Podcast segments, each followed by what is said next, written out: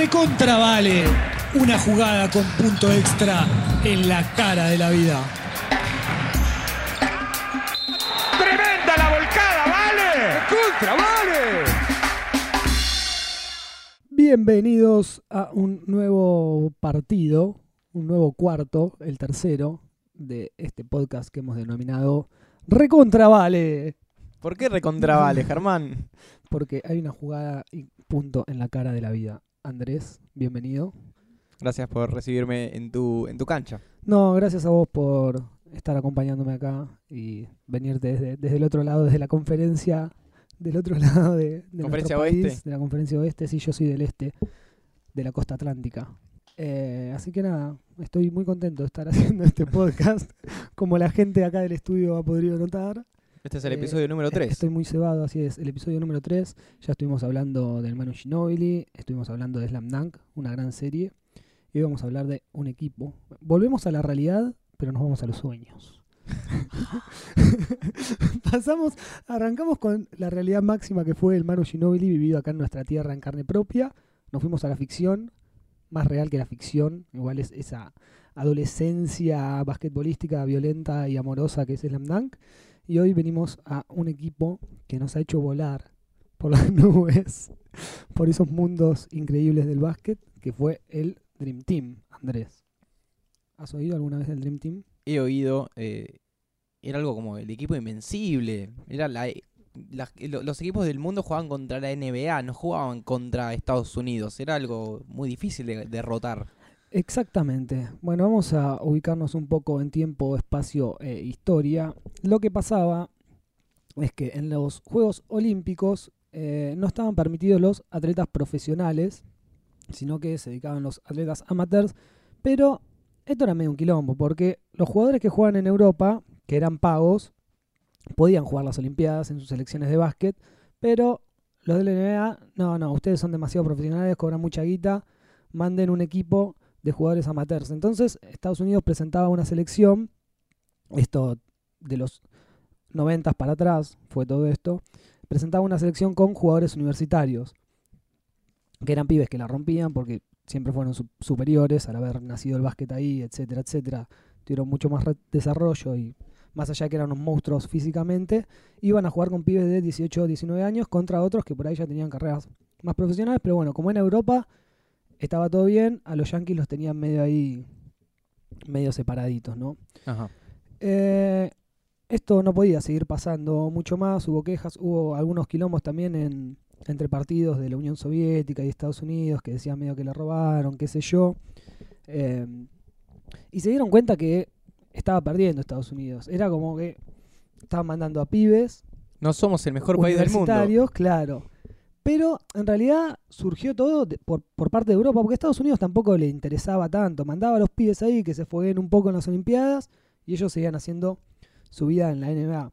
Pero bueno, más o menos a principios de los 90, el presidente de la FIBA, eh, no me acuerdo ahora, Stankovic, era su nombre, Boris Stankovic, quería ver a los mejores. Quería ver, a- y los mejores estaban en Estados Unidos, así que bueno, cambiaron un poco ahí la, la organización y le permitieron a los atletas profesionales de, de la NBA que puedan jugar para, para su selección en esta competencia de las Olimpiadas. ¿Tenés, eh, ¿Te acordás cuándo fue ese? ¿En qué año? Esto fue antes, eh, a los 90, fue para las 90. Olimpiadas de Barcelona 92 Ajá. que se organizó todo esto. Entonces, ¿qué pasa? Bueno, una vez aprobado esto, pueden jugar los basquetbolistas de la NBA. Surgió otra duda por parte de los organizadores de la NBA que fue quién va a querer jugar de la NBA en esta selección y a quién realmente le va a interesar jugar los Juegos Olímpicos, que era algo que no le da ni bola y que algunos ya habían jugado cuando eran universitarios, ya habían ido a participar y ya está, no les importaba mucho. Entonces, ¿qué pasa? Calcula año 92, 91, si querés, cuando se empieza a organizar esto, quién estaba ahí en la meca del básquetbol, quién estaba sentado en el trono o estaba limpiándolo, empezando a sentarse, ya tenía un par de anillos de campeonatos, nada Jordan. más ni nada menos que Jordan. Entonces, bueno, arrancaron por el principio, fue Michael, Miguel, Mike. Te prendés, un, amigo. te prendés un picadito, vos vas a jugar a, a la selección. Michael Jordan no quería saber mucho con esto. Ya él había participado en las Olimpiadas del 86, había salido campeón. eh, con la selección. En 86 era su último año de universitario. Bueno, después se fue a los Bulls, etcétera. Eh, y ahí en su mejor momento como que no le interesaba realmente ir a jugar. Así que dijo, mirá, la verdad, estaba tratando medio como zafar para decir que después dijo, bueno, ¿quiénes van? A ver si Claro, depende de quién va. Depende de quién va a jugar, me prendo. ¿Qué pasó? Magic Johnson, Magic Johnson lo tenés.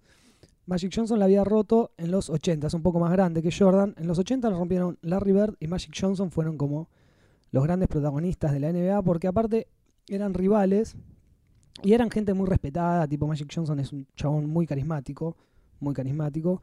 Y Larry Bird también, era, uno era blanco y jugaba en los Celtics y el otro era negro y jugaba en los Lakers, era como una rivalidad. Pero aparte eran tipo unos terribles jugadorazos. Entonces, bueno, Magic Johnson tenía ganas de jugar, de jugar para esta selección, qué sé yo, porque ya se estaba retirando. Eh, a principios de los 90 ya era como el final de su carrera, todavía estaba ahí. Eh, pero bueno, quería jugar. Y cuando Magic se enganchó, dijo, che, yo voy a jugar, a ver quién se prende. Entonces, bueno, ya Jordan dijo, ah, bueno, juega Magic, juega Larry. Y se empezaron a sumar ahí los grandes deportistas de ese momento, que se juntó una generación ahí eh, increíble. Magic también en ese momento, bueno, justo agarra el quilombito que le, le diagnostican HIV. No sé si, si tenías ese dato. Ah, Me habías contado sobre un libro que él escribió.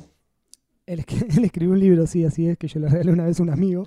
Que cuando vi la tapa de estaba Magic Johnson dije, le tengo que regalar este libro. Y cuando leí el título decía algo así como mi lucha contra el HIV, se lo regalé igual, obviamente. Estaba Magic Johnson en la tapa.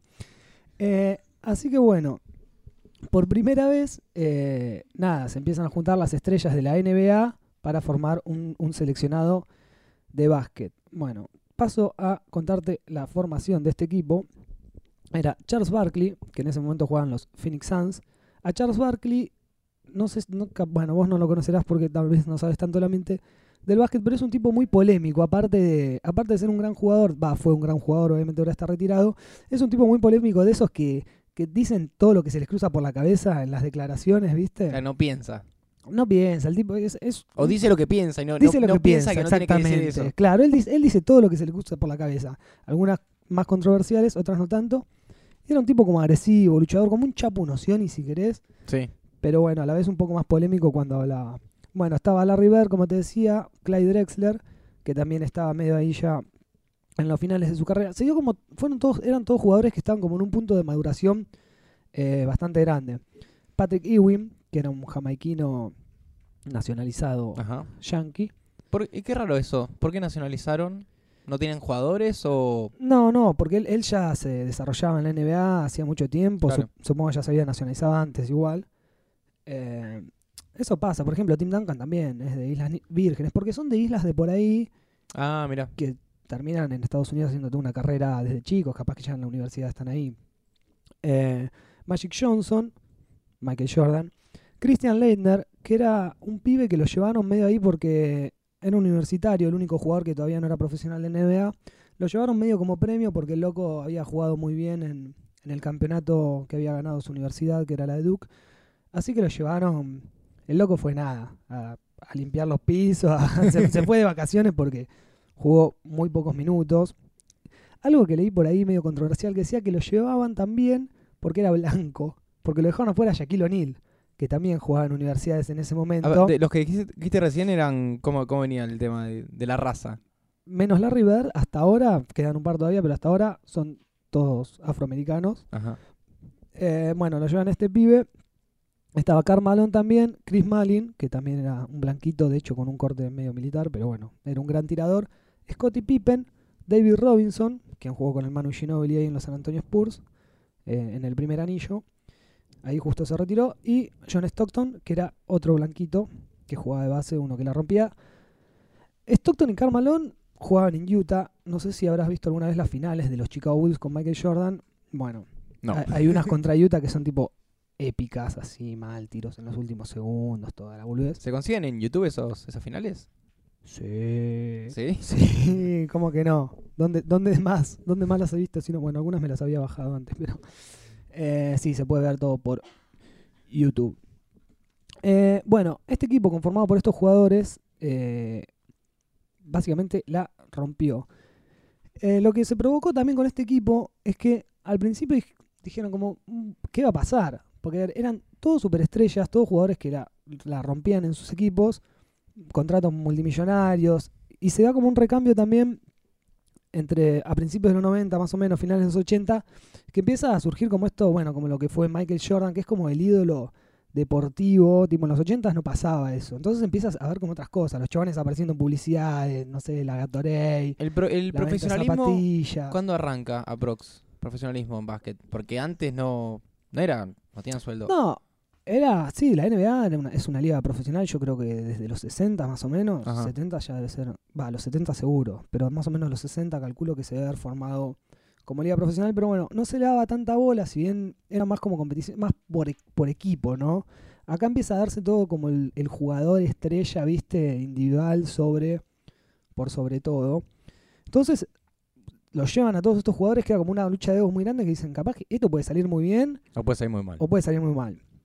Bueno, lo contratan como entrenador a Chuck Daly, que en ese momento era el técnico de los Detroit Pistons, eh, que era justamente un hombre muy capaz para esto, porque los Detroit Pistons, quienes habían ganado a los Chicago en años anteriores, habían sali- salieron campeones en el 89 y el 90, eran apodados los Bad Boys. Y eran realmente Bad Boys. En ese momento, tipo, se cagaban a palos en la cancha, te mataban, te fajaban. De hecho, el base, que se llamaba Isaiah Thomas, lo dejan afuera porque dicen que a Michael le echan la culpa a Jordan de que no, no juegue en este equipo, porque era un tipo, bueno, bastante, bastante rudo para jugar si querés, pero hasta mala leche, se podría decir. Ajá. Y bueno, sabe que muchos no lo querían en el equipo, vamos a pasarla bien. Partieron, partieron todos ahí para, para las Olimpiadas. Primero se juega el campeonato preolímpico, que se jugó en Portland. Y un datito muy particular que al principio todo sucede, es que cuando lo juntan estos locos dicen, bueno, vamos a la primera práctica, qué sé yo, vamos a, a jugar un partidito contra eh, pibes universitarios en Estados Unidos todavía esto. Bueno, armamos un equipo de jugadores que próximamente serán estrellas de la NBA y jueguen. Juegan este partido medio sin haber ensayado nada, qué sé yo. Medio que los pibes salen a comérselo porque imagínate. Vos jugás momento decís, para mostrarse. estoy jugando con estos grandes, loco, vamos, vamos a jugar con todo. Y los otros que dicen, vamos a jugar contra estos pibes, qué sé yo, medio que no le dan mucha bola. ¿Qué pasa? Empiezan medio a, perder, o sea, los pibes les empiezan a ganar a esto. El técnico mucho a Jordan no lo pone, tampoco se preocupa mucho por el equipo, qué sé yo, los deja medio jugar. Terminan perdiendo este partido de práctica. Se estaba por venir toda la prensa y dicen, bueno, para, el marcador borrámelo. Tipo, esto no pasó nada acá, estuvimos entrenando, qué sé yo. Y resulta que perdieron su primer partido con todas estas superestrellas, que es algo que se supo después, en realidad. Al principio a la prensa no le dijeron nada porque dijeron, si arrancamos con que estos perdieron no, el, entrenamiento así nomás, eh, los iban a matar. Después se dice que bueno, fue como una, una, una truca que hizo ahí, un password eh, que hizo el entrenador Chuck Daly, para que los chabones ya arranquen como con otra cabeza, porque perdieron contra estos pibes, boludeando así nomás, dice, miren que ustedes pueden perder, así como perdieron contra estos, pueden perder, entonces bueno, tiene como otra bajada de línea eh, un, poco, un poco diferente. Parten todos a España, a las Olimpiadas, y los pibes, bueno, eh, hay un documental que pueden ver también ahí por YouTube, que está sub- subtitulado en español y todo, ponés Dream Team 1992, te aparece un documental ahí hermosísimo. Bueno, te cuenta medio cómo se fueron preparando ahí, fueron a Monte Carlo, eh, hotel de la puta madre, y los locos se tomaron unos tragos. Bueno, jugaron un partido con Francia, que ahí medio se pudrió todo también, porque parece que no defendieron muy bien el partido, lo ganaron igual, ampliadamente, no sé, por 30 puntos más o menos. Pero bueno, tuvieron unos, unos kilómetros con Charles Barkley, que es el que yo te decía que es medio polémico, Sí. que se habían advertido. Le dijeron, mira, vamos a ir, vos vas a venir, vas a ser parte del equipo, pero te quiero calmado porque, o sea, somos, es todo un equipo, sos la cara de, de- de todo un equipo. Entonces la- las acciones que él iba a hacer, obviamente no iban a decir, no, Charles Barkley tal cosa, iban a decir todo el Dream Team porque se había generado como una cosa terrible. Bueno, medio ahí que tiene un par de codazos de más en el partido contra Francia. Eh, así que arrancan. Esto es antes de las Olimpiadas. Eh, arrancan para las Olimpiadas, no con muy buena cara. Pero bueno, caen a Barcelona, la gente enloquecida.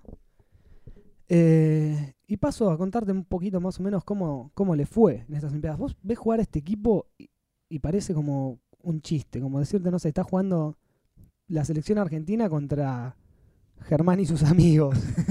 Pero aparte, los locos es como mágico, vos los ves sus movimientos, parecen tipo coreografías de danza, cada uno ya después de toda, obviamente todos los entrenamientos, qué sé yo, cómo se conocen, saben dónde va a estar cada uno, tiene unas jugadas, es como que van así todos, ah, Fluye. fluye así, con música, viste, cámara lenta, la pelota va en cesta, así. Un espectáculo. Bueno, por ejemplo, el primer partido contra Angola eh, lo ganaron 116 a 48. Tranca. 68 puntos de diferencia. Tranquilo. El O sea, segundo, el otro equipo hizo 10 puntos por, por cuarto. más o menos 10, punto- 10 puntos por cuarto, sí, y ellos hicieron casi 30. Eh, el segundo partido contra Croacia salió 103 a 70.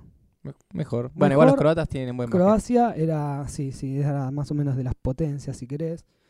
eh, donde jugaba Tony Kukoc, quien fue después compañero de Michael Jordan y Scottie Pippen en los campeonatos, en los tres campeonatos que ganaron después los Bulls en el 95, 96, 97. O no, no, 96, 97, 98.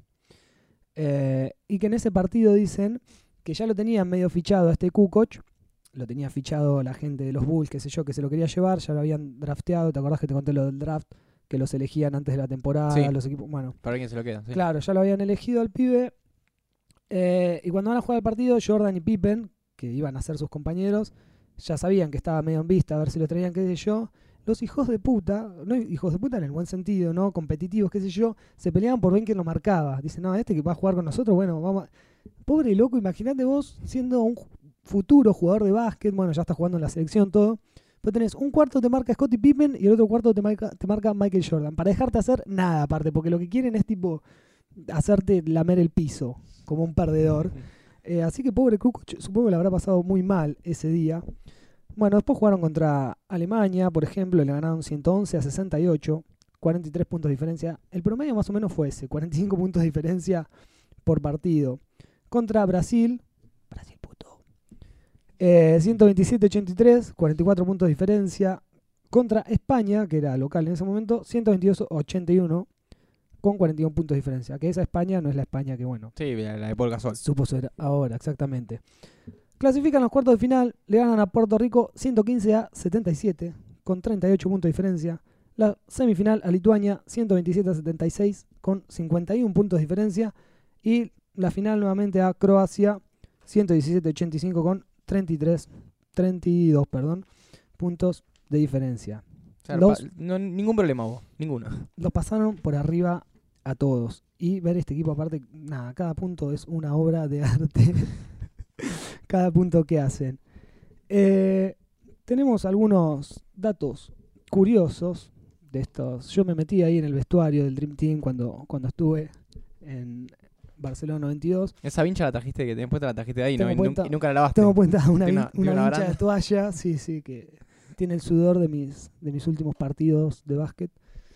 Eh, al ping-pong para descansar ahí en su, en su estadía, en su hotel, si querés.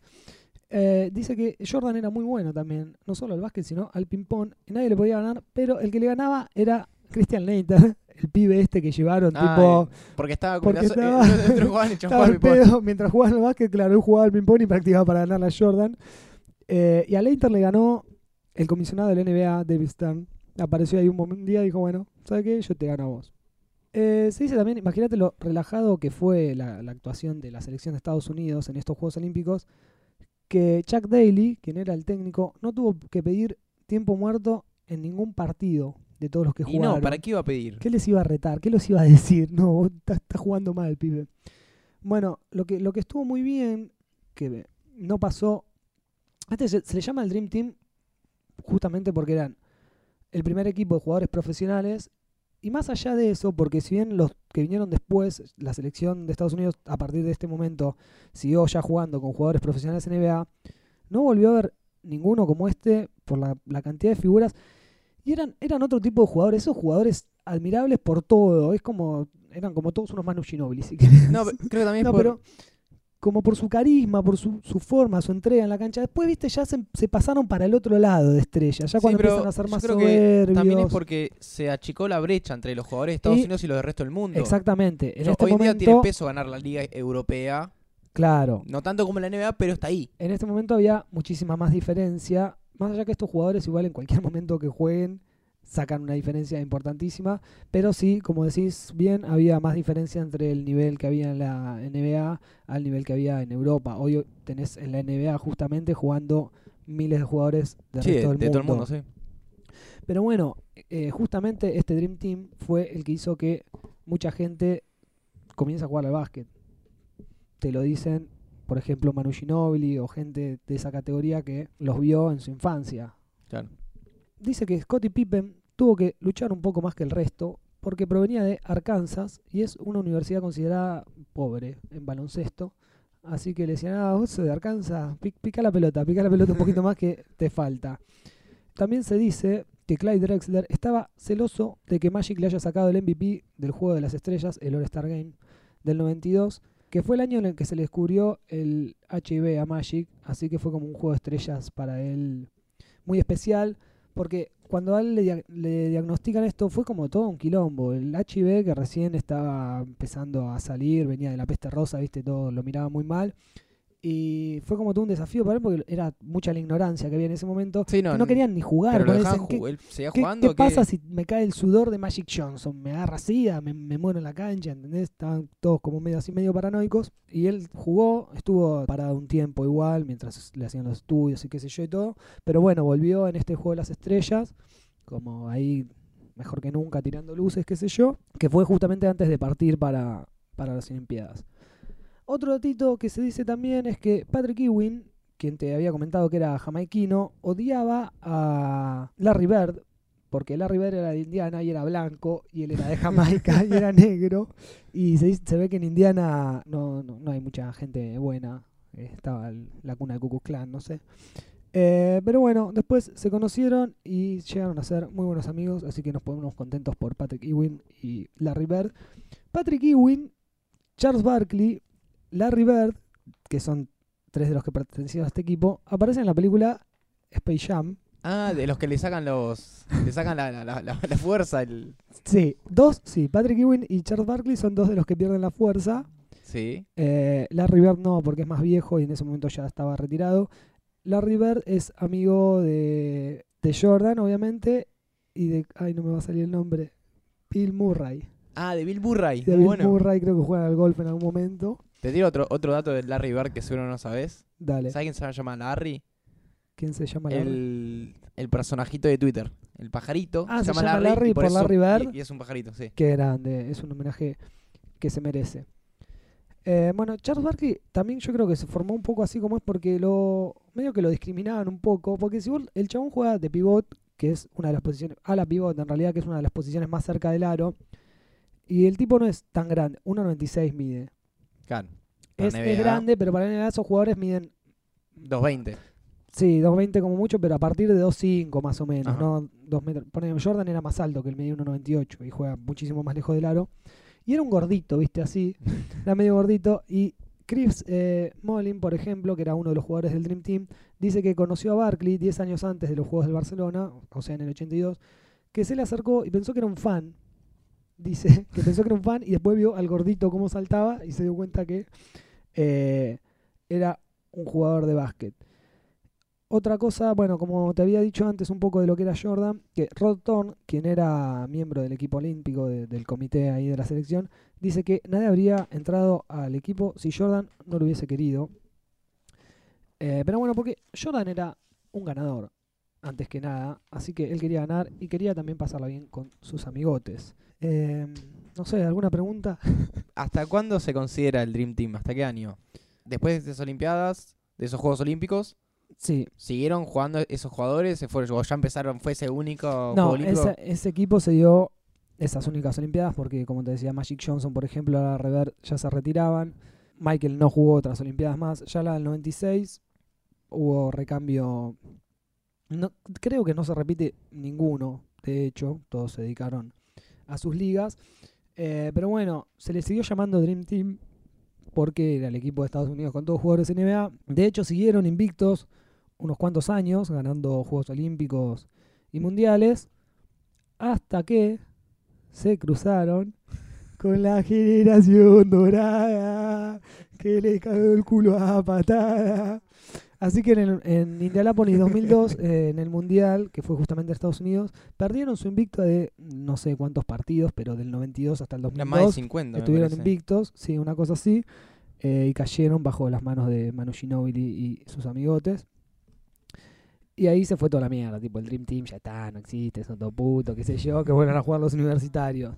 Eh, pero no, bueno, igual un equipo como este no hubo nunca, porque justamente en este equipo lo que, lo que cuentan también como un poco de la intimidad es que se adaptaron muy bien a, a todos los egos y todo lo que eran cada uno, y nadie, estaban todos pasándola realmente bien, nadie decía, no, yo quiero tirar más al aro, quiero hacer más puntos, no, yo voy a tener más la pelota, no, yo quiero jugar más minutos, que fueron cosas que fueron pasando por ahí después en los otros equipos, que Ajá. caen estos jugadores super estrellas y dicen, no, denme todas las pelotas a mí. Si bien lo hacían jodiendo, qué sé yo, pero no, no, no había esos problemas. Algo muy gracioso que vi hoy también, que es durante toda esta fiebre que había de- del Dream Team ahí en España 92, que estaban tipo todos atrás de las cámaras, qué sé yo, siguiéndolos y mirando, mirando a estos deportistas, no sé qué, para todos lados. Eh, hay un momento que cuentan que están en una. están yendo para, para un partido, para uno de los estadios, en un bondi, y los agarra un, como un embotellamiento, había ahí mucho quilombo de tráfico, qué sé yo. Y se baja John Stockton, que no era uno de los más conocidos para ahí para los que no son fan del básquet. Y si lo ves, es, era base, es un tipo más petizo, blanquito, de pelo morocho, un tipo bastante normal, no es un negro de 2 metros 15 que sale a la vista por todos lados. Eh, se baja y dice, bueno, yo me, me voy a ir caminando de acá. Se baja, se encuentra con su familia y se entra a ir con la familia y nadie lo reconoce porque va ahí, medio pone unos anteojos, qué sé yo, nadie le da bola, todos están con Jordan, Magic Johnson, Larry Bird, nadie lo reconoce y el tipo va filmando, tipo en los 90 ahí con un Ajá. VHS, esas camaritas filmadoras de mano y se cruza con una mina con la remera del Dream Team Sí. no con la camiseta, una remera, ¿no? Una remera común de algodón que tiene, dice Dream Team, qué sé yo, y tiene como una caricatura de todos, todos los jugadores, eh, así una estampa con todas las caricaturas de todos, ¿no? Y el tipo este viene con, con la familia, sé yo, y le dice a la mina, ah, usted es de Estados Unidos, qué sé yo. Sí, dice la mina, y le gusta, le gusta el equipo de básquet, no sé qué boludez. Sí, sí, conoce a los jugadores. Le dice, sí, me crucé, no, le dice, me crucé a Charles Barkley por ahí, no sé qué. Ah, mira, y no se cruzó ningún otro. Le empieza como a boludear. No, le dice, ah, ¿y estos quiénes son? Y un- uno de los hijitos dice, ah, ese es papá. Le dice, ah, ese es tu papá. Le dice esto que no sé qué, hasta que por ahí, bueno, medio de la mina se da cuenta que estaba parado frente al jugador que tenía en su remera, que aparte el tipo le estaba filmando. Quedó como muy grabado eso, que es muy bueno. Así que nada, eso fue el Dream Team que les rompió el upite a todos. Más allá de eso, fue, fue magia, magia pura. ¿Argentina se había cruzado antes con el Dream Team? ¿Ya había llegado? o- Sí, nosotros ganamos la- el primer mundial de básquetbol en el año 50. Ajá. Pero no sé si lo No, ganamos a. Estados Unidos. Pero yo estoy hablando No, de con el Dream Team. si se cruzó antes No, no. de Indianapolis, no, nunca había otro mm, partido. La verdad no recuerdo. Antes de Indianápolis, no, no lo sé porque yo era muy niño. Eh, por ahí el equipo de Milanesio en los noventa y pico, por ahí hayan perdido, sí, en algún momento seguramente perdimos. Algún torneo clasificatorio, por ahí. Claro. Pero, va, no sé, porque capaz que ellos clasificaron y ya como salieron campeones, clasificaron para las próximas y fueron campeonando así eh, indefinidamente hasta que los agarró la selección. Pero la verdad no, no, no podría decirte. Eh, así que nada, esto fue todo lo que tengo para decir para el Dream Team. La verdad estuve tan emocionado que se me olvidó todo el resto. Tengo mi camiseta de Jordan acá. Trajiste una, como siempre, una, una revista. Traje una revista, obviamente, que NBA con el, Basket. con el Dream Team ¿De dónde es esta revista? de España, España. del año 2000, que, bueno, cuento un poco cuando empezaba a caer la debacle de estos jugadores que fueron del Dream Team y ya empezaban a, a retirarse. Dream Team, despertar de un sueño, dice la nota. Muy bien. despertar de un sueño, de un sueño mundial de básquet, porque esto fue algo que ayudó a que el básquet crezca. Como lo que fue el Manu en Argentina, fue el Dream Team a nivel mundial, Así es. si querés. Y con esa conclusión así, tan amorosa, nos vamos. ¿Dónde Bueno. puede comunicarse la gente? Se puede comunicar eh, en Twitter y en Facebook, donde estamos como Martes Ataca. Pueden volver a escuchar este podcast eh, o el resto de los episodios de Recontravale en Así es. martesataca.com.ar barra Recontravale. Y el resto de los podcasts de Martes Ataca entrando al sitio. Exactamente. Eso es todo. Bueno, ¿estás contento con todo lo que sabes del Dream Team? Estoy aprendiendo cada, cada día más de, de en serio. Me alegro. Eh, este es muy interesante el básquet. No es solamente una pelota picando. Así es. Bueno, quédense escuchando más de esto. Adiós. Adiós.